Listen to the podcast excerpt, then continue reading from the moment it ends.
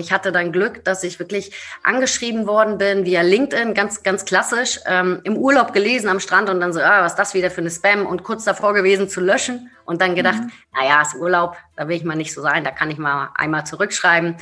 Und letztendlich war es keine Spam, sondern es war ein Perfect Match, ähm, weil ich so zu Zebra AudioNet ge gekommen bin ähm, und dort äh, bis heute bin und einfach super, super happy bin in jeglicher Hinsicht, ja. Willkommen bei Hauptstadt Podcast, dem Podcast mitten aus der Hauptstadt mit Wolfgang und dem Erik. Wir interviewen Unternehmer, Schauspieler, Politiker, Sportler, Stars und Sternchen und wer hat es gedacht? Auch echte Berliner Schnauzen. Ich glaub, ich werd bekloppt. Dit muss ich mir jetzt mal geben. Wenn ihr keine Folge von Hauptstadt Podcast verpassen wollt, dann abonniert uns doch einfach auf allen Kanälen und vergesst nicht euren Freunden und eurer Familie davon zu erzählen. Moin Erich. Moin Wolfgang. Erik, weißt du, wen wir diese Woche zu Gast haben? Ja, weiß ich. Wir haben mit Luisa Abraham gesprochen. Weißt du, was sie macht? Klar weiß ich das, Erik. Luisa Abraham ist Head of Sales bei Zebra AudioNet. Das ist richtig. Und was machen die? Die vermarkten Podcasts. Das heißt zum Beispiel, wenn ihr da draußen äh, einen reichweitenstarken Podcast habt und ihr möchtet da mal eine kleine müde Mark rausquetschen, zum Beispiel wie auch wir, dann meldet ihr euch bei, bei Luisa, die hört sich das Podcast-Format an äh, und schaut äh, und sucht nach passenden äh, Werbepartnern, nach passenden Kooperationspartnern. Und ähm, das ist so prinzipiell, was, äh, was Luisa macht, aber äh, was auch ziemlich cool war, dass wir einfach Einblicke äh, mehr ins Thema Podcast bekommen haben, was da für, für neueste Technologien am Start sind, ähm, was, was, was einen erfolgreichen Podcast Ihrer Meinung nach ausmacht. Genau. Tipps und Tricks für die Vermarktung. Ja. Das heißt, was ist die Pressemitteilung wert? Wie funktioniert das? Warum hören Leute Podcasts? Ja, also im Gegensatz zu uns verdient sie mit Podcasts Geld. Genau, und zum Schluss hat sie aber auch nochmal gesagt, äh, hat sie also irgendwie so zwischen den Zeilen gesagt, Mensch, Jungs, ja. sprecht mich doch mal an. Kann man mehr draus machen. Kann man mehr draus machen. Also in diesem Sinne, Luisa, we will contact you. Und nicht, dass sie mir meinen Platz hier wegnimmt. Nein, sie soll ja nicht schnacken, sie soll ja nur vermarkten. Ach so. Also Erik, keine Angst, ich habe keinen besseren gefunden, du bleibst da. Sehr schön. Bis später. Viel Spaß mit der Folge. Ciao. Moin Luisa. Moin. Freut mich, dass du da bist. danke, danke, dass ich da sein darf. Ja, sehr gerne. Du, du sitzt in Berlin.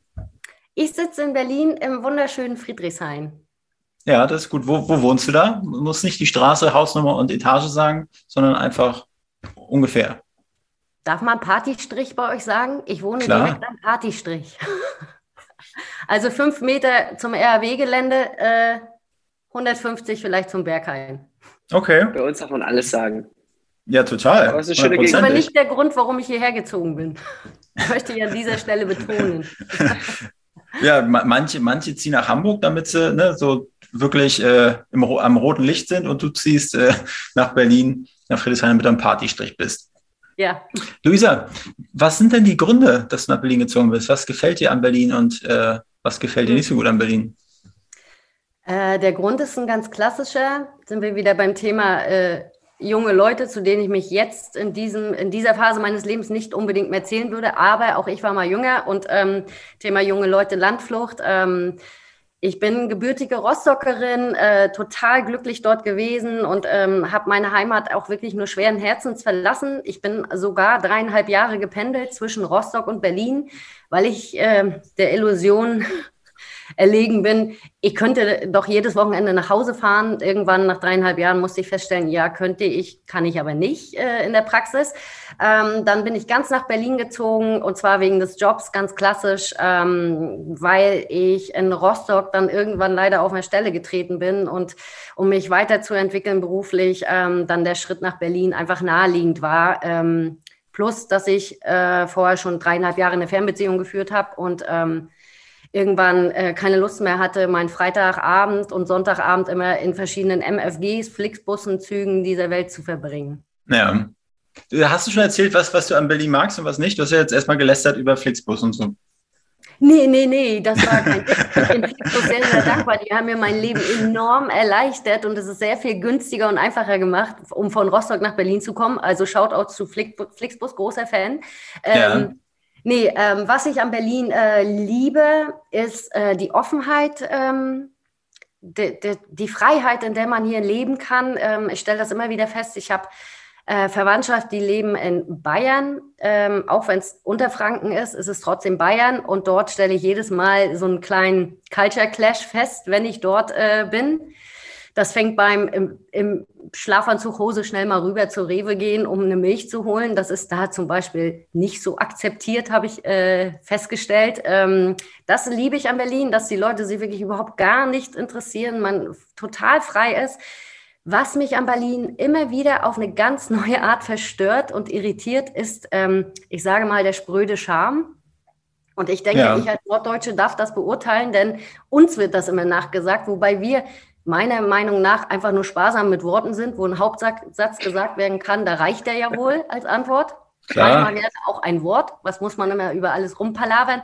Ähm, aber ich finde es schon sehr, sehr oft befremdlich, ähm, äh, wie ähm, Touristen von so richtig Ur-Berlinern abgekanzelt werden. Ähm, äh, es ist wirklich äh, schwierig. Und ich bin da sehr oft irgendwie mit geballten Fäusten aus irgendwelchen Geschäften gegangen und habe gedacht, ich werde verrückt das ist äh, eigentlich das, was mich an Berlin als einzige stört. Und dass die Stadt wirklich total dreckig ist und ähm, leider das Stadtmarketing meiner Meinung nach ein bisschen zu sehr in diese Richtung Junggesellenabschied, Sauftourismus gegangen ist im Ausland. Ähm, das stelle ja ich hier am Partystrich jedes Wochenende aufs Neue fest. Also ähm, man traut sich gar nicht zu sagen, aber der Lockdown oder die Lockdowns waren ein Geschenk äh, für die Anwohner hier, muss ich wirklich sagen, weil Teilweise nach so einem Partywochenende wartet man hier durch einen Mix aus verschiedenen Sachen, die Menschen hinterlassen, plus Scherben.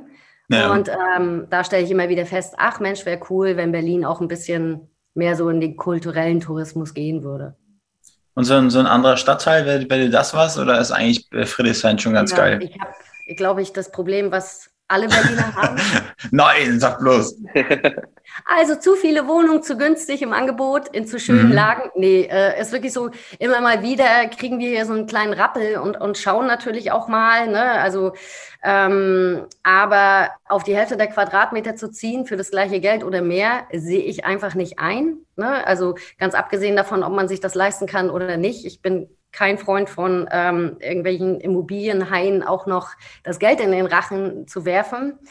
Plus, äh, ich als ähm, Rostockerin äh, verweigere es natürlich nach Brandenburg in den Speckgürtel zu ziehen, weil dann ziehe ich lieber wieder in mein Heimatland, weil ähm, das ist dann so gar nicht, nicht Fisch, nicht Fleisch. Ähm, wenn ich mhm. wieder aufs Land ziehe, dann ziehe ich nur nach MV. Das ist mal ganz klar. Äh, schon alleine, weil ich nicht in einen Seebahn gehen kann. Das ist einfach, das ist mir eine Anfechtung. Das war ein Statement. Das, das Ding wird auf TikTok viral gehen hier. Lü, Brandenburg ist sehr schön. Ich war da auch schon und mein Hund geht sehr gerne dort in den Seen baden. Aber ich habe ein persönliches Problem mit Süßwasser, mit Schlamm, mit Schlick, mit ich komme aus dem Wasser und stehe im Gras. Ja, so, so ja, hat jeder seine, so, seine Vorlieben. Ne? ich, zum, ich, ich, zum Beispiel war bis meinem 20. Lebensjahr nicht an der, an der Ostsee, obwohl ich äh, irgendwie bloß anderthalb Stunden oder eine Stunde von da entfernt aufgewachsen bin. Ne? Meine Eltern waren immer zu faul, dahin ja. zu fahren. Ja, hatten in Neustadt auch einen schönen See. Stimmt. Ja, Rostock, äh, Rostock hat ja nicht wirklich Seen und ähm, mit dem Fahrrad äh, sind wir nach der Schule einfach immer nach Warnemünde gefahren. Das ist natürlich luxuriös und dadurch bin ich, glaube ich, auch so verwöhnt, was das angeht. Ich weiß, dass es mein Problem ist, nicht Brandenburgs. So, und ja. du, du hast da in, äh, in, in Rostock ein bisschen das Radiobusiness aufgemischt? Ja, sozusagen, irgendwie von hinten durchs Auge. Ähm, ganz klassisch nach der Schule erstmal weg, weg, weg, raus aus Rostock, ist mir alles zu klein, ich muss weg. Dann bin ich eigentlich zum Studium nach Berlin gegangen. Eigentlich kann man schon zusammenfassen, ich war viel feiern und weniger an der Uni. Ich war mehr so Special Guest in den Vorlesungen. Mhm. Irgendwann habe ich gedacht, okay, bevor mich meine Eltern im Garten verscharren, ähm, dem Gartenhäuschen müsste ich jetzt vielleicht mal auch was tun. Dann habe ich gedacht, okay, in Berlin kriege ich es nicht auf die Reihe, da bin ich einfach zu abgelenkt, äh, ist zu viel Angebot. Ähm, das war ja auch Ende der 90er, ähm, ne, ist ja schon zwei, drei Jahre her. Ähm, und dann bin ich wieder nach Rostock gegangen, habe dort studiert, Englisch, Deutsch, ähm, leider auf Lehramt. Ich wollte es eigentlich auf Magister, das wurde dann aber alles ja gerade umgeworfen. Bachelor und Lehramt war nur noch und ähm, ich bin jemand, ich habe gerne einen festen Plan und beim Bachelor hat mich schon dieses Modulsystem fertig gemacht. Dann habe ich gedacht, okay, ich habe einen festen Stundenplan, ich mache Lehramt. ich würde niemandem empfehlen, danach seine Studienrichtung auszuwählen.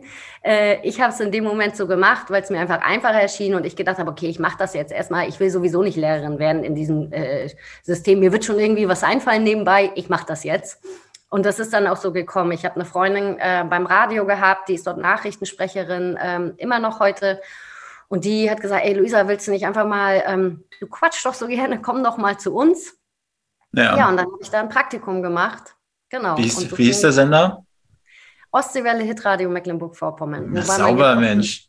Ostseewelle sagen darf. Ja, ich habe es ja jahrelang gesagt. Ich glaube, ich war dann letzten Endes acht Jahre dort und habe wirklich klassisch mit einem Praktikum angefangen.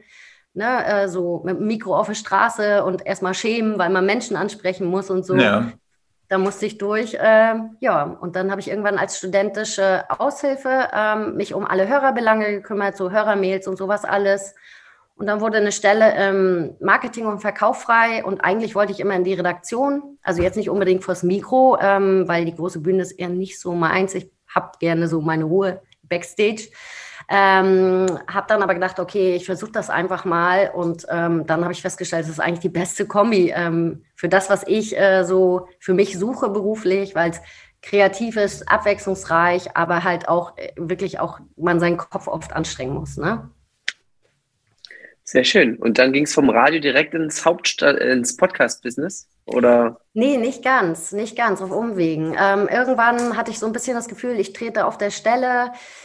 War auch so ein Mix aus Unzufriedenheit, die sich so über die Jahre aufgebaut hat, so mangelnde Wertschätzung und sowas. Ne? Also ähm, kennt wahrscheinlich jeder mal äh, in seinem Job. Äh, das hat sich bei mir dann so ein bisschen hochgeschaukelt. Und irgendwann habe ich gemerkt, ah, das ist nicht mehr so wirklich das. Ähm, ich möchte gerne irgendwas anderes machen. Dann hatte ich Glück, ich wurde abgeworben, ähm, war dann ein Jahr bei Karls Erlebnisdorf. Kennt ihr wahrscheinlich auch. Äh, ja, wenn ihr ja. im Bundesland seid, gibt es ja hier bei Berlin auch.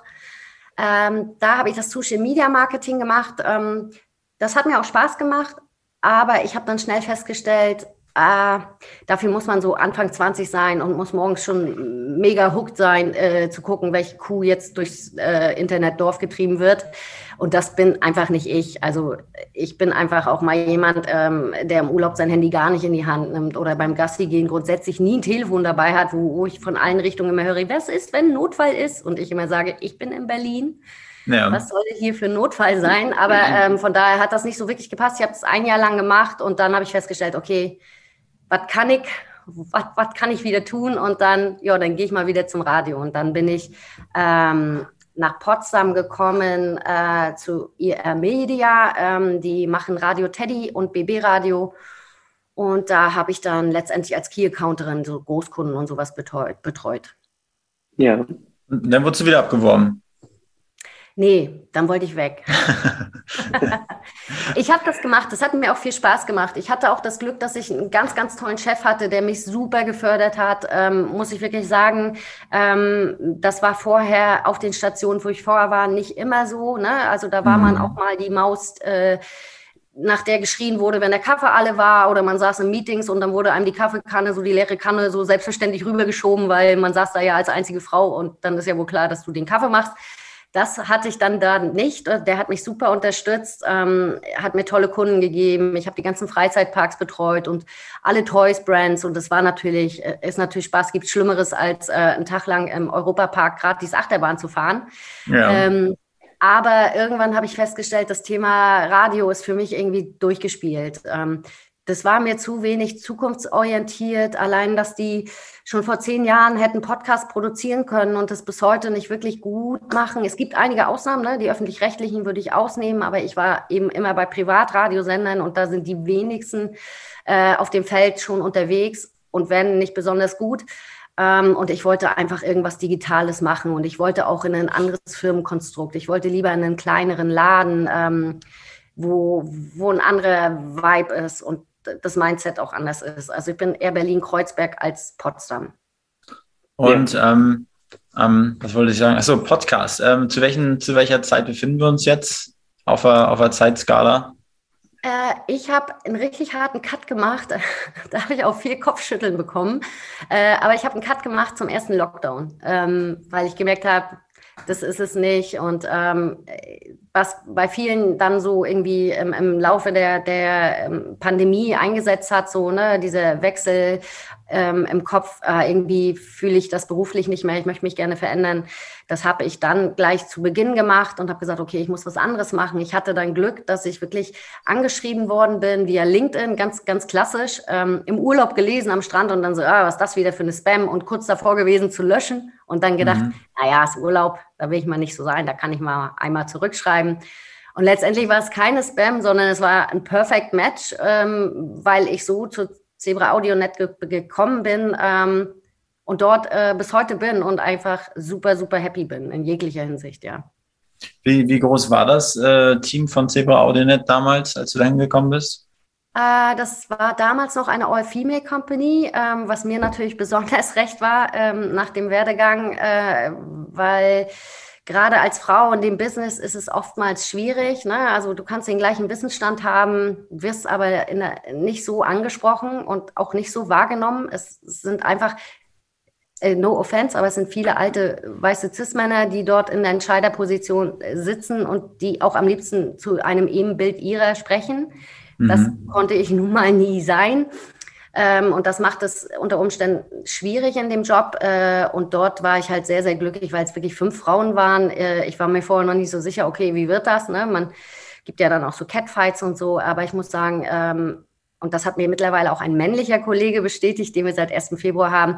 Ich habe noch nie in einem so effektiven Team, in so einem hilfsbereiten, ähm, proaktiven Team gearbeitet, äh, wie ich es jetzt tue. Und ähm, ich führe das maßgeblich auch darauf zurück, dass wir eben komplett nur Frauen sind, die schaffen wollen ne? und ähm, die eigentlich, oder was heißt eigentlich, die alle am gleichen Strang ziehen. Und äh, als also zum, zum ersten Lockdown hin war ja Podcast schon in aller Munde. Und äh, hast du da auch schon viel Podcast konsumiert? Oder hast du nur Ostseewelle gehört? äh, Radio Teddy. Das, ja, das, können ja später auch andere Menschen hören. Aber es ist kein Geheimnis. Jeder, der mich kennt, weiß es. Ich habe eigentlich niemals das Programm der Sender gehört, für die ich gearbeitet habe. Das Gute ist, wenn du Radiowerbung vermarktest, musst du das auch nicht. Ne? Du musst die Hörerzahlen kennen, du musst die MA wissen, du musst die Preise kennen, du musst gut in der Kundenbetreuung sein. Rechnen solltest du auch ganz gut können, ne? auch wenn Excel viel hilft. Aber ähm, das Programm ist eigentlich unerheblich, deshalb habe ich es auch nie gehört, ne? ähm, weil es weder meine Musikrichtung ist noch mein Anspruch, ähm, was dort so thematisch stattfindet. Ne? Äh, ist halt einfach auch Privatradio, soll populär sein und jetzt nicht großartig aufklären. Aber ähm, Podcast habe ich äh, natürlich ganz klassisch, Zeitverbrechen, typisch Frau. Äh, alles, was Crime ist, wird so weggesaugt, ähm, höre ich alles. Ähm, dann natürlich damals schon ähm, Böhmermann und Schulz, als es noch bei Radio 1 war und so diese Klassiker. Äh, jetzt nicht zu viele männliche Formate, ähm, weil das auch einfach nicht so ähm, mein Vibe ist. Ähm, ich höre gerne mal rein. Aber klar, ich hatte auf jeden Fall schon Berührung, aber ich war, hatte jetzt wirklich noch gar keinen Schimmer, wie läuft es überhaupt in der Podcast-Vermarktung. Ich bin da wirklich ins kalte Wasser gesprungen, habe gedacht, jo, wird ja keine Raketentechnik sein. Das wird schon irgendwie. War das denn, dass sich dieses ähm, ähm, diese, diese Frauenfirma oder dieses Frauenfirmenmodell, dass sich das so gereizt hat und mit dem Thema Audio dazu? Oder haben die, haben die hat, äh, Zebra AudioNet gedacht, hey, wir, wir gehen das Thema Podcasting irgendwie anders an? Oder war das einfach, okay, du verstehst was von, vom Thema Audio und dann noch in diesem äh, Firmen-Environment, dann, dann passt das für dich. Das probiere ich mal aus. Also, ähm, dass es eine All-Female Company ist, das wusste ich damals noch nicht. Ähm, das, das, äh, ich hatte noch gar keine Informationen. Äh, der ausschlaggebende Grund dafür, dass ich gedacht habe, ja, das passt, äh, war wirklich, und das ist eine blöde Geschichte, aber es ist halt einfach so gewesen. Ich saß mit dem Geschäftsführer, mit Kurt Thielen äh, und Tina Jürgens, unserer Geschäftsführerin, äh, im, im Office zum ersten Gespräch und habe äh, ins Bücherregal von Kurt geschaut und da stand eine Beastie Boys Dokumentar, äh, äh, ein Buch. Und dann war mir sofort klar, alles klar, das passt. Also ähm, da wusste ich, ich bin an der richtigen Adresse ähm, und äh, das ist was, was ich auf jeden Fall äh, unterschreibe und wo ich mich zu Hause fühle und ähm, auch der Firmensitz in Kreuzberg, es ist halt ein ganz, ganz anderer Vibe gewesen. Es ist halt kein riesen, ähm, Riesenladen, ähm, wo du irgendwie in der Masse untergehst, sondern äh, wirklich ähm, sehr, sehr indie, ähm, halt auch mit dem Musik-Background der Zebra Lution, ähm, aus der die Zebra Audio Net ja entstanden ist Und dann im Hintergrund noch die GEMA, die ja Mehrheitsanteile ist. Ähm, von daher ist es auf jeden Fall was gewesen, wo ich gedacht habe, okay, cool, das ist eine Firma, die nachhaltig äh, in der Vermarktung unterwegs ist und nicht irgendwie schnell abcashen möchte ähm, und sich die Taschen voll macht, weil ähm, gerade auch die GEMA natürlich äh, ein Interesse daran hat, dass Künstler dauerhaft guten Content produzieren können und davon leben können. Äh, und genau daran glaube ich auch. Und ähm, deshalb wusste ich, das passt einfach. Ihr habt ja viele, also Erik, ich habe gesehen, du hast deine Lippen gespitzt. Hau mal raus. Ja, genau. Mich würde mal interessieren, wir haben jetzt ganz viel über Zebra AudioNet gesprochen, aber was genau macht So viel war das noch gar nicht. Doch, aber für uns mal so ganz, ganz, nein, war jetzt nicht negativ gemeint, aber einfach mal um so einen kleinen Überblick zu geben. Wir wissen natürlich, worüber wir gerade reden, ja. aber für die, die ja. uns zuhören, was genau ja. macht ihr eigentlich? Ja, ähm, Zebra AudioNet ist eigentlich so ein 360-Grad-Netzwerk für Podcaster, sagen wir immer, und deren Kunden. 360 Grad, weil wir nicht nur Podcasts vermarkten, sondern auch mhm. die Distribution wie viele andere Podcasts machen. Wir Corporate Podcasts für große Brands. Teilweise gibt es Podcasts, die gar nicht für die Öffentlichkeit gedacht sind, sondern mehr so für die Angestellten. Ne? Das ist so ein äh, HR-Thema dann, solche Sachen. Sowas machen wir alles. Und dann haben wir, ich glaube jetzt momentan, ich müsste lügen, aber ich glaube, es sind circa 200 Shows in der Vermarktung, ähm, wo ich quasi für die Hosts äh, passende Werbekunden akquiriere äh, mich mit denen abstimme und dafür sorge, dass die ihren Content optimal monetarisieren können. Und das mache ja. ich in Zusammenarbeit mit Agenturen, Direktkunden und die Agenturen sind, ähm, ich habe im Prinzip eigentlich nur den Stuhl gewechselt, habe mich bei einer anderen Firma eingesetzt und habe die gleichen Ansprechpartner, die ich vorher beim Radio auch hatte teilweise. Und das heißt, wie? Ähm, ja, wenn, jemand einen Podcast, wenn jemand einen Podcast produzieren möchte, dann ist er bei euch richtig und ihr helft bei der Produktion auch oder geht ja, es eigentlich wir, wirklich nur? Wir beraten viel, also wir haben keine eigenen Studios, äh, wir beraten viel. Äh, ich hatte heute auch gerade wieder einen Termin mit einer Kundin, die gerne einen Corporate Podcast produzieren will und erstmal so grundsätzlich äh, eine Richtung braucht, ne? mit was für einem Budget muss ich kalkulieren, wie ist der Redaktionsaufwand und so weiter, weil wir sind ja aus diesen Kinderschuhen heraus. Ne? Also ähm, die Pandemie hat das äh, Medium einfach mega professionalisiert, muss man einfach sagen. Ne? Wir senden nicht ja. mehr aus Kinderzimmern, wisst ihr ja auch, man sitzt nicht mehr mit einem iPhone iPhone-Mikro in irgendeiner Ecke und zeichnet lustig was auf. Ähm, man braucht ein ordentliches Studio, man braucht ein gewisses Equipment, man braucht eine Redaktion im Hintergrund und so weiter und so fort.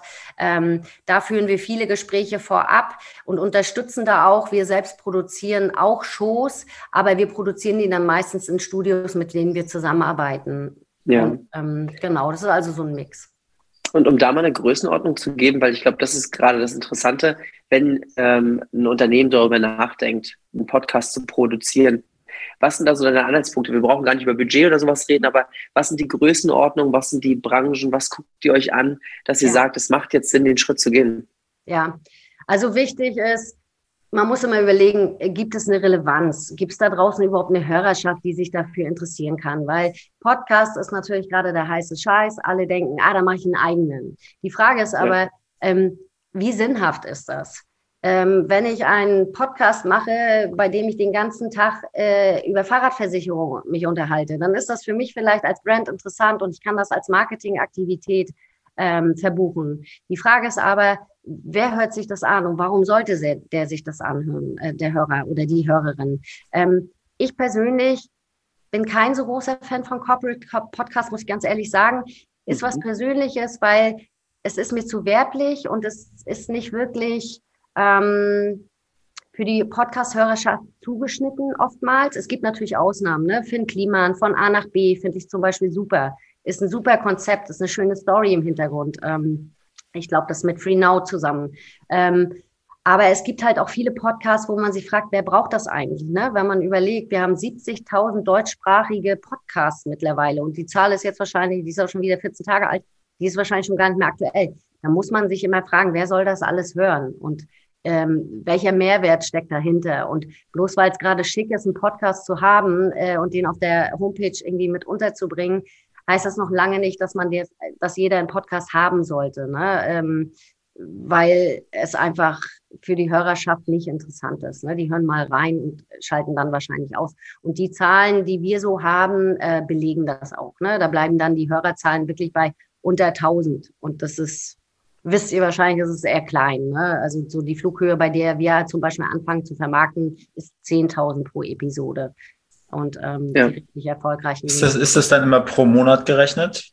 Äh, pro Episode auf vier Wochen, wobei mhm. wir, das ist ja jetzt so die Währungseinheit, äh, worauf sich der Markt so ein bisschen geeinigt hat, ne? Äh, Reichweite nach vier Wochen, äh, wobei wir immer sagen vier bis sechs Wochen, weil es ist ja auch immer ein bisschen abhängig. Du hast mal einen Gast, der ist irgendwie nicht so interessant, dann plätschert das so innerhalb von sechs Wochen rein oder du hast mal ein Thema, was jetzt irgendwie, keine Ahnung, warum auch immer, kann man ja manchmal nicht nachvollziehen, aber was an der Hörerschaft vorbeigeht und dann sagen wir, okay, dann kann man auch nochmal zwei Wochen länger einräumen, bis die Reichweite erreicht ist. Kleine, ja. kleine Frage. Ich finde, so ein Podcast ist ja, klar kann man das rein auf die Podcast-Plattform betrachten, aber manche, zum Beispiel wie wir unser Format aufbauen, wir, nehmen, wir veröffentlichen das Video mit, zum, haben über anderen Kanälen natürlich auch, also eine andere Reichweite nochmal, vor allen Dingen, wenn man jetzt TikTok sagt, das kann, kann so ein Video ja schon mal auch mal 100.000 Views haben. Wie wird das mit ähm, ähm, reingerechnet? Rechnet ihr das mit rein bei dieser Betrachtung? Äh, Wenn es nicht zu klassischen Downloads führt im Prinzip, sondern nur zu ja. Impressions. Reicht auch. Im Prinzip ist es ja, ist es ja so, das, was wir vermarkten, ist in der Regel auch nicht der Download der Episode oder der Stream, wie auch immer man das benennen möchte jetzt, äh, ist ja beides richtig, äh, sondern eine Ad-Impression. Das heißt, die meisten unserer Shows sind sowieso an Ad-Server angeschlossen. Und das, was ich dort vermarkte, sind die klassischen Ad-Impressions. Also wie oft wurde eine Ad tatsächlich angehört? Das mhm. muss ja, äh, wenn, wenn du jetzt zum Beispiel eine Episode hörst, heißt das noch lange nicht, dass die Ad auch gehört wurde. Ne? Die kann mhm. geskippt worden sein. Und bei uns ist es so, wenn eine Ad fünf Sekunden gelaufen ist, gilt sie als ausgeliefert. Wenn sie vorher geskippt wird, gilt sie auch nicht als ausgeliefert. Das heißt, es ist eh eine klassische Ad-Impression, die wir verkaufen. Und wenn dann jemand einen sehr erfolgreichen YouTube-Channel hat und dort den Podcast auch release und da hat er nochmal eine Reichweite von 100.000 auf die Episode nach vier Wochen, klar, dann kann man das sehr wohl mitvermarkten, denn für viele Marken ist es auch super interessant, vielleicht visuell eingebunden zu werden. Es gibt immer noch mhm. Kunden, die sagen, mein Produkt versteht man nicht, wenn man es nicht sieht. Was Quatsch ist, weil ähm, man kann alles vertonen, alles. Man kann alles in einem Radiospot oder in, einem, äh, in der Podcast-Ad ähm, vertonen. Es muss nichts visualisiert sein. Und solche Kunden kann man dann quasi über äh, so eine YouTube-Einbindung super abholen. Haben wir auch schon gemacht in der Vergangenheit äh, mit der Prosecco-Laune. Die haben ja auch eine äh, YouTube-Spur. Mhm. Und wie genau macht, bringt ihr das denn her auf eine Spur, dass ihr sagt, ihr habt euren Ad-Server, dass da die Podcasts drüber laufen, alles klar. Aber wenn ihr sagt, äh, YouTube eingebunden auf anderen Kanälen, dann nehmt ihr die Zahlen von YouTube als zusätzliche Ausspiel. Okay. Genau, dann äh, nehmen wir YouTube einfach hinzu. Dort bleibt die Ad ja auch auf Dauer mit drin. Ne? Die kann man ja, ja. nicht über den Ad-Server dort ausspielen. Äh, das heißt, das nehmen wir einfach mit hinzu. Äh, das steht dann aber auch auf den Verkaufsunterlagen immer noch dazu, ne? plus, äh, keine Ahnung, 30k äh, YouTube oder so. Und dann kann der Kunde sich überlegen oder die Kundin, möchte ich das dazu buchen oder äh, möchte ich jetzt irgendwie Audio-only. Ja, und du hast vorhin gesagt, ihr habt ungefähr, wir haben ungefähr 70.000 Podcasts im deutschsprachigen Raum, vor 14 Tagen die Zahlen. Ähm, was glaubst du, wie viel schaffen diese 10.000 Downloads oder Impressions-Hürde überhaupt? Die so aus dem Bauch heraus. Ganz ehrlich, die wenigsten. Ähm, das ist auch ein Thema, was jetzt wirklich innerhalb der letzten zwei Jahre, ähm, was ich immer wieder gefragt werde, ne? wo du vor zwei, drei, vier, fünf Jahren einen Podcast machen konntest und der hat sich dann so alleine auf seine Reichweite ähm, hochgearbeitet. Das ist fast gar nicht mehr möglich. Du gehst ja unter. Ne? Plus, dass natürlich die großen Player mittlerweile ganz anders unterwegs sind in dem Feld. Ne? Man muss nur mal schauen, wie viel Spotify Exclusives es vor fünf Jahren gab und wie viel es jetzt gibt. Und klar, natürlich pushen die ihren eigenen Content zuerst. Logisch, würde ich auch so machen, ja. wenn es meine Plattform wäre. Das heißt, du kannst irgendwie aus dem Stand nicht mal eben reinspazieren und sagen, guten Tag, ich habe jetzt ein, äh, ein Talkformat, ähm, da möchte ich euch was über Kindererziehung erzählen ähm, und nächsten Monat hast du 10.000 Hörerinnen. Du musst mittlerweile schon sehr viel dafür tun und du musst auch mittlerweile immer ein Marketingbudget mit einplanen, wenn du auf eine gewisse Reichweite kommen willst. Und das ähm, erkläre ich auch immer wieder Brands, die Corporate Podcasts machen nur alleine, weil ihr einen Podcast macht und den ähm, äh, hochladet, heißt das noch lange nicht, dass ihr Hörerinnen haben werdet. Auch nicht nach der dritten, vierten, fünften Episode. Es muss zusätzlich zu den Produktionskosten immer auch noch Geld in die Hand genommen werden für PR-Seeding, äh, für Social Media äh, Ads und so weiter und so fort. Und ähm, ohne das ist es schwierig. Es sei denn, man findet die super duper Nische. Ja. Aber ja. schwierig. Und wenn du jetzt jemanden berätst, also wir haben auch viele, glaube ich, die, die einfach mal zuhören und sagen, hey, äh, haben wir auch Interesse dran, gerade auch aus dem Freundeskreis, ja. noch ein paar und sagen, hey, ist schon ganz cool, was sie da so macht. Aber wie, wie, wenn an euch jemand rantritt und sagt, äh, wir wollen das jetzt machen, wir haben auch ein bisschen Budget, was, was schlagt ihr vor? Also wenn wir jetzt uns die ersten sechs bis acht Wochen anschauen, sind da vielleicht schon irgendwelche Gastbeiträge dabei? Sind es Werbung in anderen Podcasts? Wie, wie würdet ihr vorgehen? Ja, das ist immer so ein Mix. Ne? Es kommt immer auf das, auf äh, das Thema an, das der Podcast hat, ganz wichtig. Ne? Ähm, man, die Gästeliste ist interessant. Wir nehmen oft als ein äh, Aufhänger, wenn wir mit den Plattformen sprechen über Promotion und so weiter, ähm, gibt es irgendwelche Special Episodes? Gibt es irgendwelche Themen, die gerade super, ähm, super aktuell sind? Ne? Ähm, gibt es irgendwelche Highlights, irgendwelche äh, super News, die ein Gast erzählt hat, was er vorher noch niemals erzählt hat, dann kannst du das natürlich immer als Aufhänger nutzen und dann sind die großen Plattformen schon interessiert, ähm, diesen Podcast dann auch zu pushen äh, äh in ihren ähm, äh, auf ihren äh, Accounts. Aber in der Regel solltest du auf jeden Fall auch Cross-Promotion machen in anderen Podcasts, die eine ähnliche Zielgruppe haben. Also wenn du jetzt ein männliches Angelformat hast, dann würde ich sagen, kannst du ruhig auch schon mal in einen Fußball-Podcast gehen und dein Angelformat ähm, äh, bewerben, weil ich mir vorstellen kann, dass da die Überschneidungen recht groß sind. Äh, es ist immer abhängig davon, wer ist deine Zielgruppe, wer ist die Hörerschaft, die du hast. Ne? Und ja. wichtig ist auch nicht die Hörerschaft, die du dir wünschst, sondern die, die du hast. Ne? Ähm, denn ich kann natürlich sagen, ich mache jetzt hier ein Top-Format für Männer und ähm, ich möchte das auch dort in der Zielgruppe etablieren. Ich habe dann aber irgendwie effektiv weibliche Hörerinnen, dann sollte ich vielleicht eher in diese Richtung gehen ne? und äh, mir Shows raussuchen. Und wir machen sowas bei uns im Netzwerk und deshalb auch Netzwerk mit allen Shows, mit denen wir so zusammenarbeiten. Wir haben ähm, programmieren lassen was ähm, von einem Unternehmen, was auch zur Gruppe gehört, äh, die EMS in Leverkusen, äh, das Podcast Tinder. Da kann man dann so Likes vergeben äh, für Podcasts, die man selber gut findet ähm, und Reichweite gegen Reichweite tauschen. Das heißt, ähm, jeder Host spricht eine Ad ein für sein eigenes Format, schickt die an das andere Format und die spielen das dann gegenseitig aus. So kann man äh, ein bisschen von der Reichweite profitieren, wenn es ein größerer Podcast ist. Oder man kann sich gegenseitig helfen, wenn man ungefähr auf der gleichen Flughöhe ist. Ja, also ich meine, du hast ja jetzt schon ein bisschen, bisschen äh, was erzählt, äh, auch zur Qualität äh, von Podcasts. Bei den 70.000, die wenigsten schaffen das. Glaubst du, dass die, die es schaffen, dass die entweder ein großes Budget haben, schon ewig lange dabei sind oder einfach Quali Qualitäts, eine krasse Qualitätsanspruch haben? Was glaubst du, was macht die Guten gut? Ich glaube, ähm ich glaube, also man kann sich ja immer bei, bei allen möglichen Medien, auch das Radio kam ja mal ursprünglich aus Amerika, ähm, kann man sich immer an dem amerikanischen Markt so ein bisschen orientieren. Und da ist Storytelling natürlich ein großes Ding. Ne? Nehmen wir mal Cui Bono von Studio Bummens, hat gezeigt, äh, das funktioniert hier in Deutschland auch. Wenn du eine richtig coole Geschichte hast und das gut aufbereitest, und das war sehr, sehr gut, muss ich sagen. Ähm, wir haben letztendlich auch ähm, den Podcast dann mit der Bundeszentrale für politische Bildung zusammengebracht, weil es ein Perfect Match war ähm, und da eine große Kampagne gefahren äh, bei Cui Bono ich glaube, sowas kann sich immer durchsetzen. Gute Stories, ähm, super produziert, kann natürlich nicht jeder zu Hause. Ne? Das ist, sind dann ja. eher Sachen, die große Studios äh, wie Bummens oder die Pool Artists oder sowas produzieren, äh, mit denen wir auch zusammenarbeiten. Ähm, es ist immer wichtig, jetzt vielleicht nicht das hundertste Talkformat, wo zwei Typen sich unterhalten, wie cool sie beide selbst sind. Ähm, weiß ich nicht. Ich glaube, der Markt ist dicht. Ähm, ich finde aber, Podcast kann viel äh, aufklären, kann viel ähm, politisch auch tun.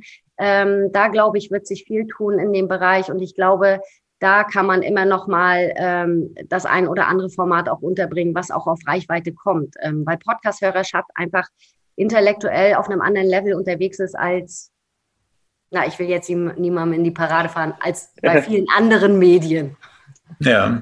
ja. Also ist das dann so die einzige, die einzige Nische, die du so siehst, äh, so Bildung quasi? Oder ja. wo, Wo Crime geht auch immer was, Crime geht auch immer was. Ne? Die Frage ist, äh, wie viele Crime-Fälle gibt es noch auf dieser Welt? Äh, Frage ich mich manchmal auch, wenn ich so sehe, wie viele Podcasts es gibt. Ähm, und die Überschneidungen sind überraschend äh, gering, muss ich sagen. Ne? Manchmal denkt man, die müssen doch eigentlich alle die gleichen Fälle haben.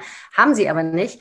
Ähm, Crime geht immer. Ähm, ich kann mir auch gut vorstellen, wir haben jetzt gerade eine Show gestartet mit Aki Bosse, äh, eine Kochshow. Ich glaube, sowas kann man auch ähm, in der Zukunft äh, gut unterbringen bei der Hörerschaft. Ne? Du, du kannst dir da das Rezept runterladen, kannst den Podcast hören und während du quasi äh, den, den Gästinnen äh, und Bosse zuhörst, wie das kochen, kannst du parallel mitkochen. Ich glaube, diese interaktive Art, Podcast zu hören, das kann was sein, ähm, was im Markt sich auf jeden Fall noch etablieren kann. Und das sehen wir eigentlich auch an den Hörerzahlen dieses Podcasts, weil der ist auch von klein äh, angefangen, ganz neu gelauncht nun ist es ein ziemlich bekannter Künstler, der dahinter steht, aber auch dem fallen die Hörerinnen nicht in den Shows. Ne? Also auch da wurde viel ähm, Budget noch in die Hand genommen, um die Show ähm, zu bewerben und so weiter. Ähm, aber man sieht, dass es auf jeden Fall interessant ist ähm, für die Hörerinnen. Ich habe auch das Gefühl, dass mehr und mehr Leute, die wirklich schon Reichweite mitbringen, auch von den großen mehr und mehr gepusht werden. Das heißt, Bewatsch Berlin hat es vorgemacht, dann die äh, Fußballer, die Großbrüder haben es vorgemacht. Also die, die alle einfach selbst schon einen Namen und eine Reichweite haben. Ja. Äh, auch die machen einen guten Job und die werden gut gecoacht im Hintergrund, hat man das Gefühl, aber trotzdem ähm, starten die halt direkt durch. Ja, ja, das ist halt so, ähm, man kennt dann die Namen. Ich bin teilweise immer ein bisschen, ich will jetzt nicht sagen frustriert, aber schon auf eine Art gelangweilt, weil einem dann irgendwie wenn man viel mit dem Medium zu tun hat und viel Podcast hört, dann laufen einem eigentlich immer die gleichen Gäste über den Weg. Finde ich, ähm, da könnte äh, sich das Medium ein bisschen breiter aufstellen, auch ähm, damit wir nicht in allen Podcasts und allen Talkformaten immer die gleichen Gäste haben, weil irgendwann ist der Gast auch durcherzählt und ähm, es muss ja nicht immer irgendjemand sein, der jetzt eine riesen Followerschaft hat. Ne? Auch ähm, mein Spätimann hier unten im Haus hat wahrscheinlich eine super interessante Lebensgeschichte. Der bringt dabei keine riesen Followerschaft mit. Ne? Aber wenn es richtig, wenn es gut aufgezogen ist und wenn es gut produziert ist und wenn es der richtige Engel ist, dann äh, bin ich der festen Überzeugung, dann muss es nicht immer irgendein gehypter Typ oder eine gehypte Frau sein, ähm, sondern dann können auch wirklich die Geschichten von nebenan super interessant sein. Wahrscheinlich sogar noch interessanter, weil die eben nicht noch schon 40 Mal erzählt ist. Ja, Spannend. Und du sagst, du guckst ja auch viel in die USA. Was sind da noch Trends, die bei uns noch so ein bisschen fehlen? Ähm, ja, ein Trend, der jetzt in den USA so Fahrt aufnimmt, sind zum Beispiel das Schalten von vorproduzierten Ads, also gar nicht mehr so richtig Host Streets. Das ist aber was, das sehe ich eher mit gespaltenen Gefühlen, hat wahrscheinlich auch viel mit meiner hist beruflichen Historie zu tun, ähm, dass ich so ein bisschen Radiospot geschädigt bin und äh, ja. von daher grundsätzlich kein Freund oder keine Freundin bin von, von vorproduzierten Ads. Es ist immer irgendwie, es ist zu werblich und es fühlt sich nicht cool an, wenn man es hört. Und äh, Podcast ist ein äh, Kopfhörermedium, deshalb finde ich ein Host Street immer noch am sympathischsten, muss ich ganz ehrlich sagen. Ähm, äh, ich bin teilweise echt äh, not amused, wenn ich dann Radiospots vor Podcasts höre, äh, skippe ich sofort. Ganz oft mache ich es auch aus komplett, weil es einfach zu krachig ist und nicht passt und ähm, ich auch das Gefühl habe, da will jemand mal einen schnellen Euro mitnehmen, ähm, weil ähm, das Thema Radio ja stark unter der Pandemie gelitten hat und dann die Gelder schnell mal in den Podcast-Bereich geschoben wurden ähm, von vielen Kunden. Ähm, das ist also ein Trend, den da hoffe ich, dass er sich nicht gänzlich äh, bis nach Deutschland durchsetzen wird. Ähm, wenn ich jetzt aber so mal ähm, an unser Portfolio denke und die Hosts und Publisher, mit denen wir zusammenarbeiten, dann muss ich sagen, wollen das viele zum Beispiel auch gar nicht vorproduzierte Ads. Sie bestehen mhm. einfach darauf, dass sie Host Streets ja. machen. Das finde ich auch äh, super und das finde ich auch schön und deshalb unterscheidet sich dieses Medium eben auch von allen anderen. Podcaster sind eben keine blinden Influencer, ähm, die sich mit einer Beefy in die Wanne legen. Äh, wenn die kein Fleisch essen, dann machen die das nicht. Und ähm, so ist unser Portfolio auch aufgestellt. Ähm, das ist ein sehr, sehr Indie-Portfolio. Ähm, die, die Hosts stehen alle für was und wissen genau, was sie wollen und was sie nicht wollen. Und ähm, das finde ich nicht nur sehr wichtig, sondern das finde ich ist auch das Schöne an der Zusammenarbeit mit denen. Ähm, dass es eben keine ähm, keine wandelnden Werbetafeln sind. Und ich hoffe, dass sich das, ähm, dass das aus Amerika nicht rüberschwappt. Jetzt kommt mein kleiner Kater hier und ist auch interessiert. Mhm. Also wundert euch nicht, wenn der hier gleich ins Bild hüpft. Mhm. Naja, das ist ein Fensterbrett. Ähm, äh, das ist ein Trend. Ähm, viel Storytelling in Amerika. Ähm, ich bin gespannt, ähm, was der ganze Joe Rogan-Fall äh, mit dem äh, männlichen Talk-Format macht. Ich wäre fast geneigt zu sagen, es wird wahrscheinlich nicht mehr so viel Budget in solche Formate fließen, sondern vielleicht auch in Amerika ein bisschen diverserer Content äh, gefördert. Das würde ich mir wünschen. Ja, das sind so Sachen, in, äh, in die Richtung geht es. Und ähm, ja, äh, ad-mäßig gibt es halt auch in Großbritannien so einige ähm, äh, Geschichten wie äh, Sponsored Stories, das finde ich ganz spannend. Ähm, es gibt oft Anfragen äh, von Kunden zum Beispiel, die wollen gerne ihren CEO unterbringen oder was, was auch immer ähm, was natürlich immer schwierig ist, weil wir kein Content mit Werbung vermixen wollen. Man kann aber sogenannte Sponsored Stories machen. Da habe ich in Großbritannien eine Ad gehört. Ähm, da ging es um den Beruf äh, des Lehrers und da haben sie eine Lehrerin drei, vier Fragen gestellt zu ihrem Job und am Ende kam dann ähm, von einer öffentlichen Einrichtung die Werbung für ein Lehr Lehramtsstudium. Ne? Und das finde ich ganz nice. Äh, das könnte ich mir gut vorstellen, dass das in äh, Deutschland auch Anklang findet. Zumindest bei den Kunden ähm, dadurch viele, viele unserer HörerInnen ja auch ähm, vielleicht selber vorhaben, einen Podcast zu erstellen. Ähm, würdest du den ganz ehrlich äh, empfehlen, noch einen Podcast zu starten? Und äh, wenn ja, was, was müssen die, was, was sollten die machen? Was sollten die beachten, wenn sie jetzt diesen Schritt noch ins Haifischbecken wagen? Ja, ich stelle vor, Pebbles. Hi Pebbles, moin. Ich weiß nicht, was der schläft normalerweise den ganzen Tag. Der hat eigentlich gar keine Geschäftszeit. Ich setze ihn mal hier beiseite. So. Ähm, jeder, der einen Podcast machen möchte, sollte einen Podcast machen. Sofort. Ich wäre die Letzte, die sagt, oh Gott, lass das bloß. Jeder, der Bock drauf hat und sagt, ey, ich habe so viel zu erzählen, ich habe ein totales Aufregerthema, ähm, irgendeine Nische, die fehlt mir noch, ich mache das jetzt selbst. Ey, klar, go for it. Die Frage ist immer, Warum? Was ist das Ziel? Machst du es, weil du Bock drauf hast und weil du denkst, okay, ich will, ich kann mir vorstellen, lange dran zu bleiben, weil auch das ist wichtig, werdet ihr ja auch wissen, ne? So drei, vier Episoden machen und dann zu sagen, ach, ich habe noch gar keine 100.000 Hörer, ich höre wieder auf. Das muss einem klar sein. Ähm, das ist wirklich eine Fleiß, Fleißarbeit und da muss man dranbleiben. Ähm, wenn man am Ende des Tages irgendwie knietief im Geld stehen will, muss man sowieso lange dranbleiben und dann muss man noch viel mehr dafür tun. Also wenn jetzt jemand sagt, ah, ich habe gehört, damit lässt sich super leicht Geld verdienen, dann würde ich sagen, na, mach mal lieber nicht. Ähm, bei allen anderen Gründen würde ich sagen, mach, mach, mach, ich freue mich. Und, und bitte immer gleich bei mir melden, weil ich freue mich über jeglichen Content. Ähm, manchmal ist er sehr interessant, manchmal eher weniger. Female Content kann sich zum Beispiel voll viel tun, noch meiner Meinung nach. Ähm, hat sich schon im Laufe der vergangenen Jahre, aber da geht noch einiges. Also jede Frau, die einen Podcast machen möchte, kann mich sofort anrufen. Und dann hat sie auf jeden Fall eine Hörerin mehr. ja, eine sind sicher und Pebbles drückt auch nochmal auf den anderen Device.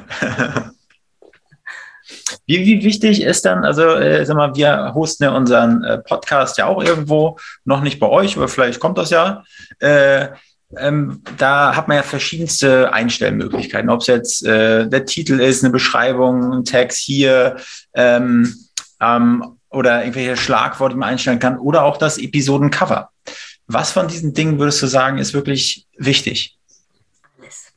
Alles. Nee, also wenn wir äh, Kundinnen beraten, dann, dann lassen wir wirklich, gehen wir wirklich alles durch. Ne? Es ist alles wichtig und trägt alles Mühe dazu bei, dass, dass die Show erfolgreicher werden kann. Ähm, wenn ich zum Beispiel ein Cover habe und das sieht aus, als hätte ich das mit Paint erstellt, dann ist das nice, wenn es zum Thema passt. Aber mhm. das Auge hört auch hier mit. Das heißt, das Cover muss, sollte ansprechend sein. Es sollte eine gewisse Qualität haben. Ähm, Viele Brands machen ganz groß ihr Logo drauf und denken, ah, dann fallen mir die Hörerinnen in den Schoß ist komplett andersrum im Podcast-Bereich. Wir sagen immer, lieber das Logo ein bisschen kleiner. Es ist, man kann es doch erkennen. Man weiß doch am Ende, wer irgendwie der Herausgeber ist. Es ist gar nicht nötig. Und es ist auch einfach viel zu werblich. Also das Cover spielt durchaus eine Rolle. Die Länge der Show spielt eine Rolle. Der Trend geht zu kürzerem Content. Ganz klar. Ne? Wir haben vor zehn Jahren jedes Video online gefeiert, egal wie lang. Ähm, macht kein Mensch mehr. Ne? Jetzt klickt man irgendwie so 15 Sekunden rein und dann denkt man schon, man hat einen Film geguckt und klickt wieder aus. Mhm. Also das ist auch bei Podcasts zu beobachten. Der Content wird eher kürzer. Ich sage jetzt nicht irgendwie so zehn Minuten oder fünf, aber so 45 Minuten, 60 Minuten ist ausreichend. Ähm, die Qualität ist natürlich wichtig. Ne? Ähm, ich sollte nicht irgendwie irgendein Billo-Mikrofon anschließen und denken, ah, egal, das pegel ich nachher raus. Das kann ich bedingt. Aber es ist halt einfach nicht schön. Es ist nicht schön anzuhören und wir kommen, hier kommt wieder das, die, die User Experience äh, mit rein. Es ist ein Kopfhörermedium, größtenteils. Und wenn der Sound schlecht ist, äh, nichts ist schlimmer als schlechter Sound über Kopfhörer. Ähm, ist genau das gleiche wie bei Musik.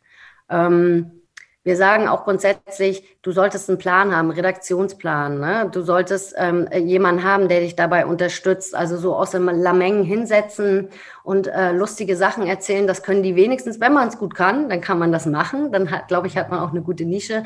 Aber meiner Erfahrung nach können das die wenigsten. Deshalb ist auch das total wichtig. Ich muss mir einen Plan machen. Ne?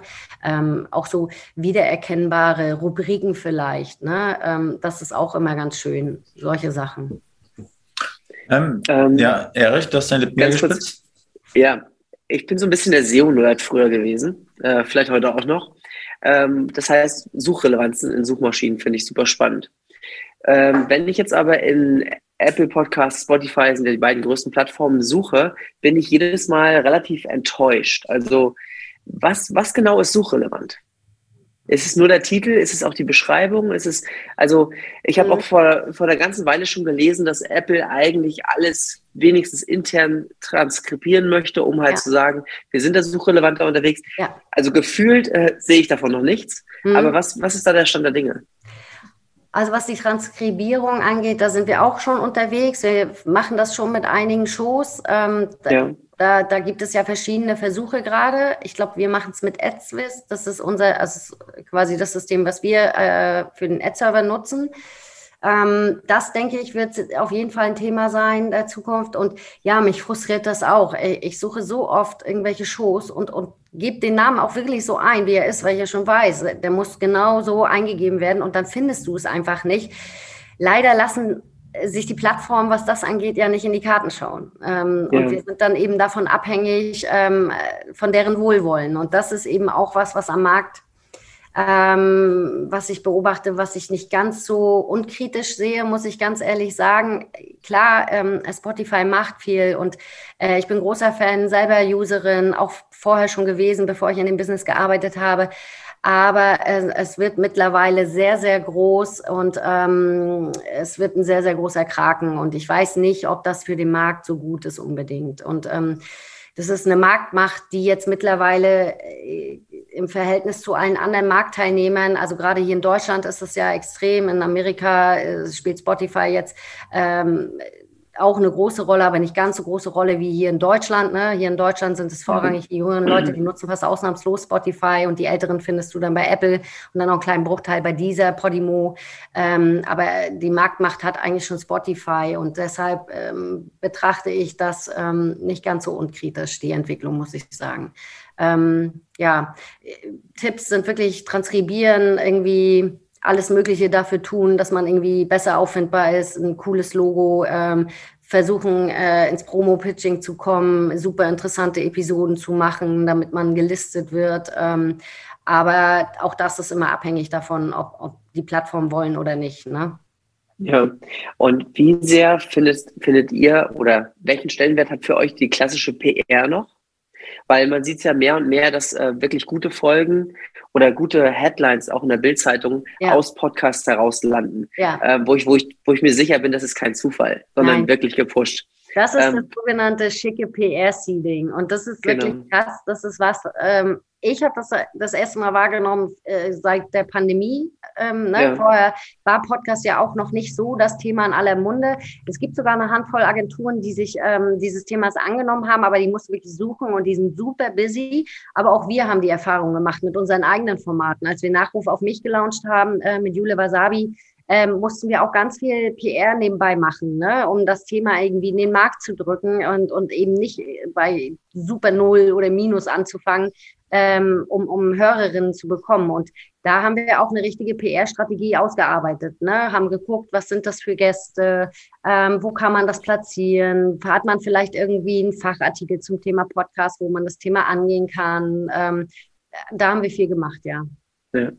Wir haben intern immer viel darüber geredet, welchen Stellenwert hat Instagram, TikTok und solche Geschichten. Und ähm, ich finde das alles spannend, aber grundsätzlich höre ich neue Podcasts nur, wenn die empfohlen werden von jemandem, den ich schon gut finde. Ja. Ich weiß nicht, ob das aus, aus, im Hinterkopf, aber irgendwie ist es so. Also ja, ja. wirklich abonnieren und vielleicht auch nicht direkt hören, aber erstmal wirklich abonnieren und drin lassen im Feed.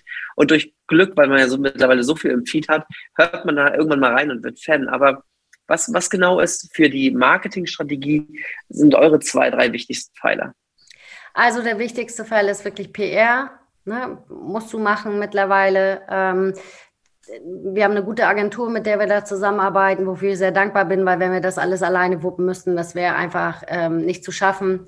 Ähm, dann Promo-Pitching, äh, ganz klar, wobei da ja nicht jeder rankommt. Ähm, das spielt aber auch eine Rolle. Also da erkennen wir wirklich, ähm, das erkennen wir an den Zahlen, das tut was, ne? wenn das bei Spotify als neu und empfehlenswert ähm, befunden wird. Ähm, und klar, klar, flankieren ähm, bei äh, Social Media ähm, mit Audiogramms, was auch immer man hat, ne, mit so catchy äh, Lines aus, aus der Aufzeichnung auf jeden Fall. Ähm, das sind die drei Sachen, die würde ich auf jeden Fall immer machen, wobei man sagen muss, äh, wir haben ganz oft äh, ich will jetzt mal sagen, schon Personalities, die relativ bekannt sind und die dann sagen, ah, ich habe hier so viele Follower, also das geht durch die Decke, wenn ich, ich brauche jetzt nur einen Podcast machen und dann habe ich geschlossen wegen Reichtum. Ähm, das ist aber nicht so. Äh, äh Social Media äh, Followerschaft äh, kommt nicht äh, so ohne weiteres in deinen Podcast. Ne? Also ähm, wie viele Menschen davon real sind, weiß ja auch kein Mensch. Ja. Daher, äh, das konvertiert nur sehr bedingt. Und deshalb sagen wir immer, ja, das ist schön, dass du da 50 Millionen hast, aber davon werden vielleicht fünf bis zehn Prozent maximal deinen Podcast hören. Und das ist wirklich auch äh, die Erfahrung, die wir haben.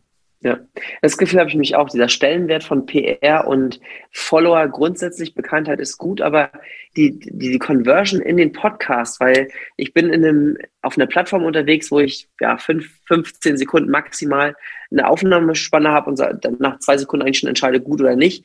Da gehe ich ja nicht einen Podcast, den ich eine Stunde höre. Genau. Ähm, habt ihr da irgendwie so Stellschrauben, wo ihr sagt, ähm, speichern, Link, irgendwie Linktrees, also irgendwelche Sachen, die ihr mit an die Hand gibt, die ihr von, von Instagram und Co. vielleicht doch noch den einen oder anderen zum Abonnenten macht?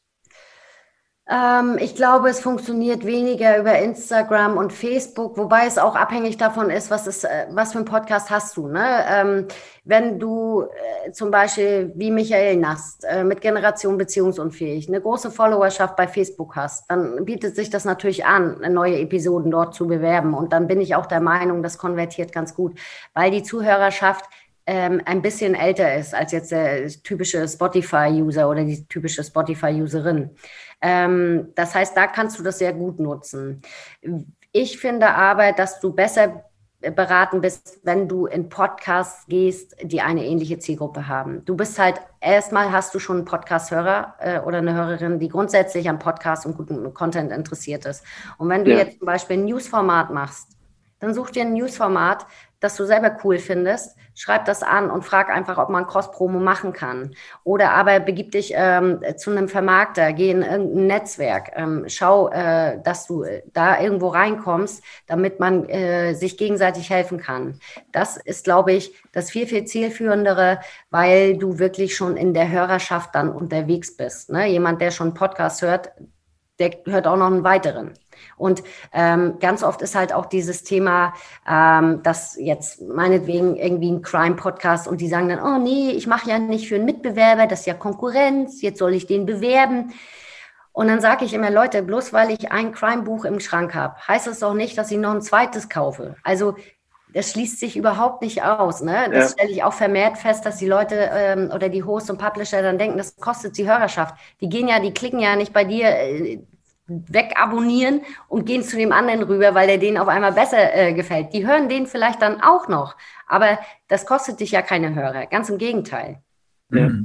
Und die persönliche Empfehlung, wie du sagst, ne, Podcast-Hörerinnen sind ja Fans. Das ist ja eine feste Kommune. Das ist ja nicht wie bei einer Radiosendung, wo man sich auch auf irgendeine Art und Weise mit den Moderatoren identifiziert, aber mein Gott, was die essen und trinken ist mir eigentlich total egal. Das ist bei Podcast-Hörerschaft ja anders. Ne? Das ist wirklich ja. eine enge Community. Die merken sich alles. Und wenn jemand irgendwie in seinem Podcast stets und ständig erzählt, er isst kein Fleisch und macht auf einmal Werbung für Beefy, dann führt das zu einem Shitstorm, eben weil die Leute so eine enge Verbindung haben zum Host. Und deshalb funktioniert diese persönliche Empfehlung auch von anderen Podcasts meiner Meinung nach am besten. Ja, das, das ist ja auch dieses Seriengefühl, dass man wirklich das Gefühl hat, okay, jeden Dienstag, jeden Mittwoch kommt der, der, der raus. Und man nimmt, man schaufelt sich in Anführungsstrichen schon die Zeit dafür, das auch wirklich genießen zu können, dass man es nicht nebenbei ja. hören muss. Und ähm, genau so möchte man natürlich auch wahrgenommen werden. Ja. Und da wir jetzt sowieso nur noch die Nerds hier drin haben, die sich wirklich für das Podcast-Thema überhaupt interessieren, du hast gesagt, du hast dich durch eine Folge von uns schon geprügelt. Ja. Hast du so ein paar Sachen, die du uns an die Hand geben würdest? Ähm, ja, das Intro ist vielleicht ein bisschen länger. Tausch, tausch, tausch die Hosts aus.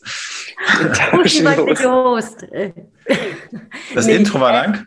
Ja, ich habe das Intro als sehr lang empfunden. Ähm, mir war nicht wirklich bewusst, bin ich jetzt schon drin, kommt noch, äh, kommt noch irgendwie ähm, äh, eine Hookline oder sowas oder kommt nichts mehr. Da war ich mir nicht so sicher. Ja. Ähm, ansonsten sehr, sehr, sehr männliche Themen. Aber vielleicht bin das nur ich und vielleicht habe ich auch einfach die falsche Episode angemacht. Ähm, vielleicht so ein bisschen, äh, aber ich habe auch gesehen, ihr hattet ja auch schon weibliche Gästinnen, habe ich gesehen. Ja. Ähm, also ist mir auch aufgefallen. Ähm, aber ansonsten äh, nichts weiter. Die Länge vielleicht ein bisschen kürzer, aber auch das ist ein Gespräch, das kann man nicht äh, so richtig vorprogrammieren. Ähm, das ist dann manchmal so lang, wie es lang ist. Und ähm, wenn der oder die Hörerin diese Episode anmacht, weil sie den Gast oder die Gästin kennt, ähm, dann bin ich der Meinung, dass sie auch äh, 20 Minuten mehr Zeit haben. Äh, von daher ist das eher unkritisch.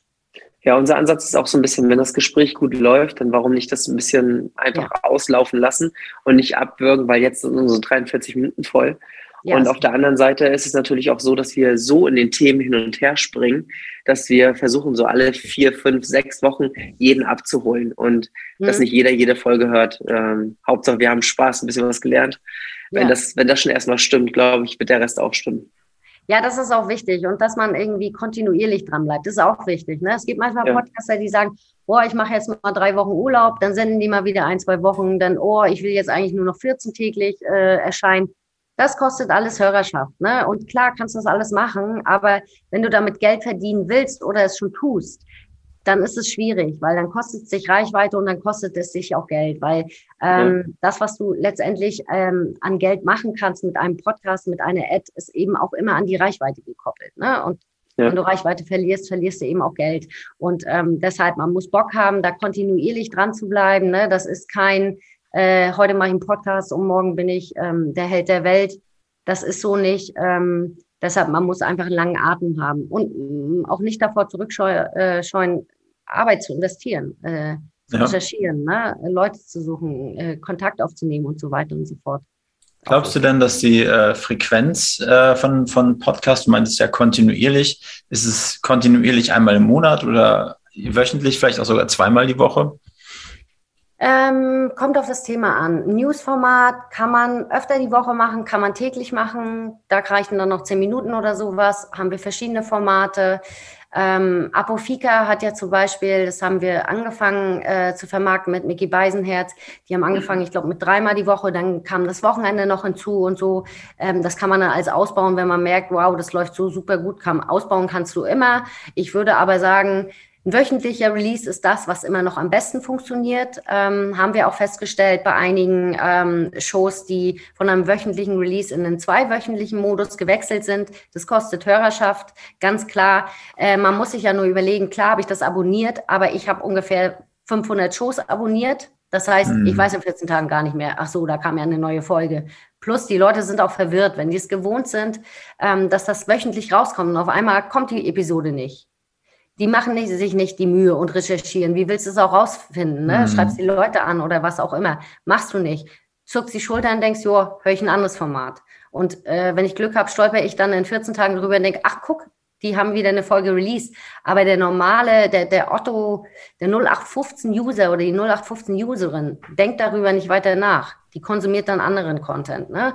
Wir machen uns vielleicht Gedanken. Ich, weil ich in dem Job arbeite, frage mich, hä, warum ist denn da jetzt keine Folge rausgekommen? Die hätte doch gestern kommen müssen. Aber mhm. das ähm, macht, glaube ich, ähm, so, so der typische Podcast-Hörer, die po typische Podcast-Hörerin nicht wirklich. Und deshalb immer äh, überlegen, wie oft schaffe ich das und dann auch irgendwie, wenn ich sage, ey, wöchentlich ist mir einfach too much, ich habe Familie, ich habe einen Job, äh, ich mache es nebenbei, dann 14 täglich, aber auch dranbleiben. Ne? Und nicht nach irgendwie nach zwei Monaten sagen, boah, ich mache es jetzt nur noch einmal im Monat. Einmal im Monat ist einfach viel zu wenig. Dann, dann ja. da kriegst du keine Hörerschaft aufgebaut mehr. Zumindest jetzt nicht mehr. Was ist denn jetzt gerade Stand, äh, was haben wir heute im März? Äh, was, was findet man in deiner äh, Mediathek? Äh, ich habe ja ein Guilty Pleasure für amerikanische Formate. Also das ja, ist, sehr gut. Ja, warte ab, bis ich sage was. ich bin ja äh, als Kind noch mit freiem MTV aufgewachsen, mit allen schlimmen Sendungen, die da gelaufen sind. Das heißt, ich höre gerade äh, Catfish. Mhm. Schlimm. Ich weiß, es ist schlimm. Und selbst meine äh, 25-jährige Nichte hat mit den Augen gerollt. Ich liebe es, aber ich, keine Ahnung, ist irgendwie mein Guilty Pleasure und dann ist es einfach viel Crime, ne? Es ist Weird Crimes, es ist Stolen Lives, ist auch äh, True Crime. Taking Alex ist ein super Format, ähm, kann ich, äh, super interessante Geschichte. Ähm, Nachruf auf mich. Wild Wide Web, was Deutsches. Ähm, die zweite Staffel äh, äh, über Pornhub kann ich nur empfehlen. Ich hatte keine Ahnung, also ich weiß, was Pornhub ist, wusste ich auch vorher, aber ich hatte keine Ahnung, wie die ganze Story im Hintergrund ist. Netz aus Lügen, äh, Bundeszentrale für politische Bildung, ein super Podcast. Lecker Mittag, weil ich großer Bosse-Fan bin. Die Podcast-Games fand ich auch sehr geil äh, von Studio Womans. Weiß ich nicht, ob ihr ja. da mal reingehört habt. Super interessantes, cooles Konzept. Macht auch mega Spaß. Ich war mir erst nicht so sicher, holt einen das ab, so zuzuhören, wie zwei Leute irgendwie äh, ein Ratespiel machen. Aber es holt einen ab, weil man wird richtig fuchtig, äh, wenn die die Antwort nicht wissen und man weiß sie schon. Mhm. Ähm, fand ich auch super unterhaltsam. Äh, das sind so im Prinzip die, die bei mir immer auf Heavy Rotation laufen. Und dann natürlich äh, Zeitverbrechen, klar. Ja, sehr gut. Einer, einer hat zwar noch gefehlt, aber Gut, das lassen wir jetzt mal. Äh, äh, Hauptstadt-Podcast. ja, ist ja, nicht, ist ja nicht so schlimm. Ist ja nicht so schlimm. Das wird, auch noch, das wird irgendwann auch noch mal bis ins Rostocker Herz wandern, ich bin mir sicher. Die ersten 25 ah. schneiden wir weg und dann heißt es nachher, also bei mir läuft Hauptstadt-Podcast. Ja, ja dann, das, dann viermal so hintereinander weg, mhm. bitte. Genau. Ja. Erik, möchtest du deines Amtes walten? Ähm, ja, also ganz kurz noch, wer soll sich bei dir melden? Ähm, wirklich, wo macht es Sinn, mit dir zusammenzuarbeiten? Was, ja. was erwarten die Leute? Ja. Ähm, an dem hast du Spaß. Ich habe grundsätzlich äh, an jeglichem Kontakt mit Menschen Spaß, solange sie freundlich sind. Ähm, grundsätzlich kann sich jeder, äh, jede Person melden, die einen Podcast hat, die sagt, ähm, keine Ahnung, ich habe jetzt 1000 Hörerinnen pro Episode nach vier Wochen. Ne? Könnt ihr ja einsehen, äh, bei welcher äh, Hosting-Plattform auch immer ihr seid. Ne? Und eine Hosting-Plattform ja. wird man ja haben. Einfach mal in die Reichweite schauen, wo bewegt man sich da. Ähm, denn mir ist ganz, ganz wichtig, wir haben nicht nur die großen Player. Ne? Also wir haben wirklich erfolgreiche Shows, die haben sechsstellige Reichweiten pro Episode. Aber das musst du dir erstmal erarbeiten. Äh, ich glaube aber auch daran, wenn der Content, die Nische gut ist, nehme ich jede kleine Show auch gerne mit ins Vermarktungsportfolio, eben weil es äh, mir wichtig ist, bestimmte Themen auch irgendwie voranzubringen. Und gewisse Nischen haben halt einfach noch nicht so die krasse Hörer Hörerschaft, ne? Äh, so Mutti, Fati-Themen, sowas zum Beispiel, LGBTQ Plus zeigen wir gerade ganz, ganz viele Shows, finde ich super wichtig und auch super interessant, solche Themen. Aber grundsätzlich würde ich mich thematisch gar nicht festlegen wollen. Man sollte eine Mindestreichweite so ab 1000 ähm, Hörerinnen pro Episode haben. 10.000 ist eine Flughöhe, da kann man eigentlich sofort an die Agenturen und Kunden gehen und äh, das eigentlich sofort vermarkten. Äh, da ist viel gerade unterwegs in dem Bereich. Viele Brands kommen gerade und wollen in, in, in das Medium noch reingehen. Von daher, da geht immer noch was. Ne? Es ist jetzt nicht so, dass der Markt dicht ist und wir genügend Podcasts haben. Denn äh, von diesen 70.000 haben wir ja vorhin schon gehabt, sind die wenigsten auf Vermarktungshöhe. Ähm, ja. Von daher gerne bei mir melden. Wenn jemand sagt, ähm, ich brauche Unterstützung, ich, ich würde gerne einen Podcast machen, ich weiß aber nicht, wo ich ihn hosten soll, wie läuft das überhaupt alles, auch gerne jederzeit. Ähm, wenn ich selbst nicht weiterhelfen kann, dann stelle ich einen Kontakt her. Ähm, genau. Und äh, natürlich, wenn jetzt irgendwelche äh, Werbekunden interessiert sind und, und das Thema Podcast-Ads mal gerne erklärt bekommen wollen, ähm, das muss man ja zumindest einmal, ist keine Raketentechnik, aber man muss es einmal erklären, ist schon ein bisschen anders als so ein klassischer Radiospot sehr viel schöner, möchte ich an der Stelle nochmal betonen. Ähm, sehr gut. Äh, dann auch gerne jederzeit melden. Ähm, genau. Okay, und das heißt, man meldet sich bei dir und muss erstmal Geld mitbringen oder geht es in der Vermarktung darum, dass nur bei einem Match ähm, es auch zu ja. einem Deal kommt? Ähm, wenn jetzt ein Podcaster, eine Podcasterin kommt und sagt, äh, ich habe 15.000 Hörerinnen pro Episode, ich kann mir vorstellen, ich, ich möchte jetzt mal versuchen, äh, wie das bei Kunden ankommt, dann muss im Prinzip der oder die Podcasterin gar kein Geld in die Hand nehmen. Die kann bei ihrem alten Hosting-Anbieter äh, bleiben, kann gerne zu uns wechseln. Ähm, wir haben eine eigene Serverinstanz bei Podigy, ähm, da hosten wir äh, weil wir eben so viele Shows haben, haben wir natürlich bessere Rates. Ähm, man kann an den Ad-Server bei uns angeschlossen werden, was ich immer empfehlen würde, weil Baked-in-Werbung ähm, meiner Meinung nach die Zeit ist vorbei, ist so ein bisschen überholt. Ähm, und vielleicht möchte man auch seine äh, Episoden, wenn, wenn die nicht mehr monetarisiert werden, einfach auch mal clean haben, keinen Werbekunden drin haben. Ähm, warum soll ich da ewig eine Ad drin haben, wenn der Kunde eine gewisse Reichweite eingekauft hat? Ähm, das heißt, man muss erstmal gar kein Geld mitbringen, sondern man muss einfach nur Interesse an dem Thema haben und sagen, ja, ich bin offen. Ähm, das heißt jetzt nicht, dass man jeden Kunden nehmen muss, ganz und gar nicht. Wir haben für jede Show eine Blacklist, ähm, wen unsere Podcaster nicht haben möchten als Werbekunden. Da stehen viele große bekannte Konzerne drauf, ist kein Problem. Die Kundenstruktur ist nämlich ein bisschen anders. Im Podcastmarkt sind sehr, sehr viele nachhaltige Unternehmen unterwegs, sehr viele Startups, sehr viele Firmen, die viel Gutes tun. Also es macht Spaß. Wir haben haben da schöne Kunden. Ähm, da kann man sich einfach mal informieren. Und Werbekunden grundsätzlich sollten natürlich ein Budget haben, ne, wenn sie im Bereich Podcast äh, Ads schalten wollen. Aber auch da findet ja. man eigentlich für jedes Budget äh, einen Podcast. Ne?